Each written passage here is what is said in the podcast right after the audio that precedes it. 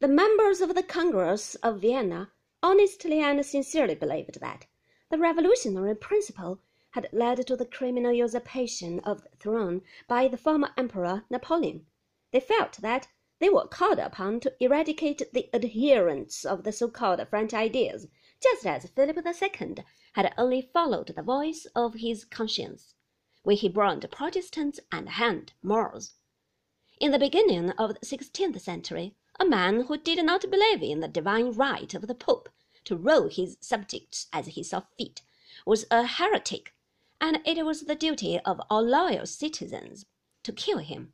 In the beginning of the nineteenth century, on the continent of Europe, a man who did not believe in the divine right of his king to rule him as he or his prime minister saw fit was a heretic and it was the duty of all loyal citizens to denounce him to the nearest policeman and see that he got punished.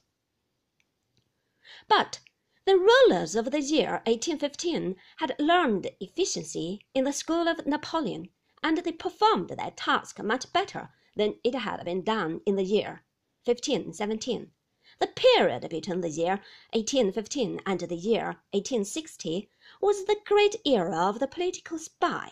Spies were everywhere.